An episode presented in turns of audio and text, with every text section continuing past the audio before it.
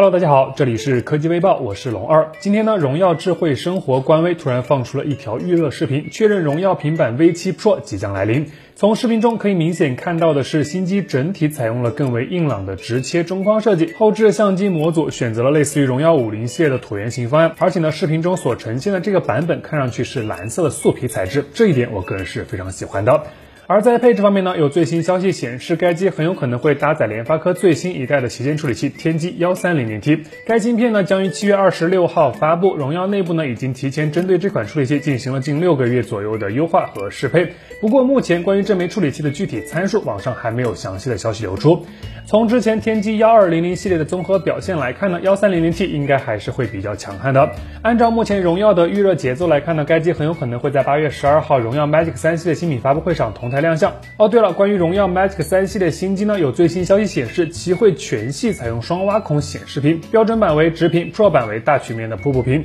而且呢，高配机型还有望用上 3D 结构光，拭目以待。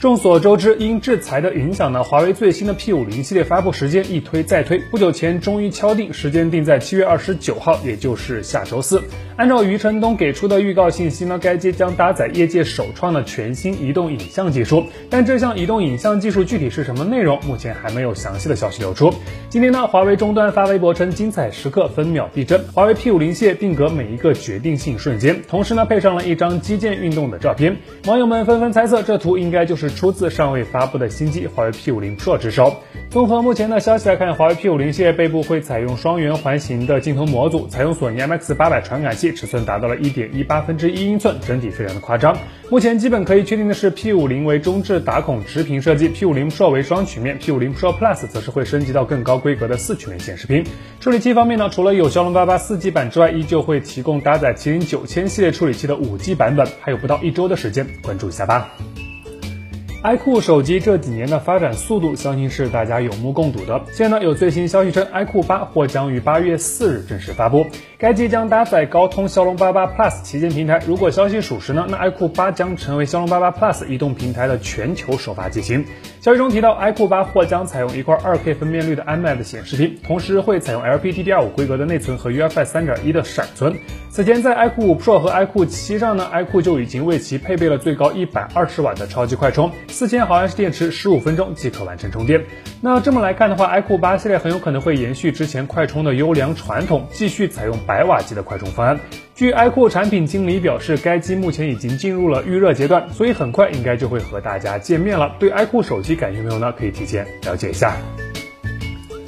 近日有消息称，三星已经向世界知识产权局提交了一项名为“在铰链部分装有旋转相机的可折叠电子设备”的专利申请。该专利描述了一种与现目前 Galaxy Z 系列折叠屏完全不同的设计方案。从 Let's Go Digital 放出的专利图来看呢，三星在折叠处的铰链中塞入了一组体积较大的双摄，而且这个相机模组还支持多角度的调节，可以根据用户的拍摄需求调整角度完成拍摄。而且呢，由于摄像头位置的改变，三星在这款折叠屏手机中还采用了更更大规格的副屏，相较于现款 Z Flip 系列呢，折叠后的可用度大幅提升。按照计划，三星将于八月十一日召开新品发布会，届时全新的 Galaxy Z Fold 三和 Z Flip 三两款折叠屏新机将正式亮相。至于专利中提到的这种全新方案，目前尚不清楚三星是否或者说何时会将其投入量产，不排除在 Galaxy Z Flip 四中实现的可能性，拭目以待吧。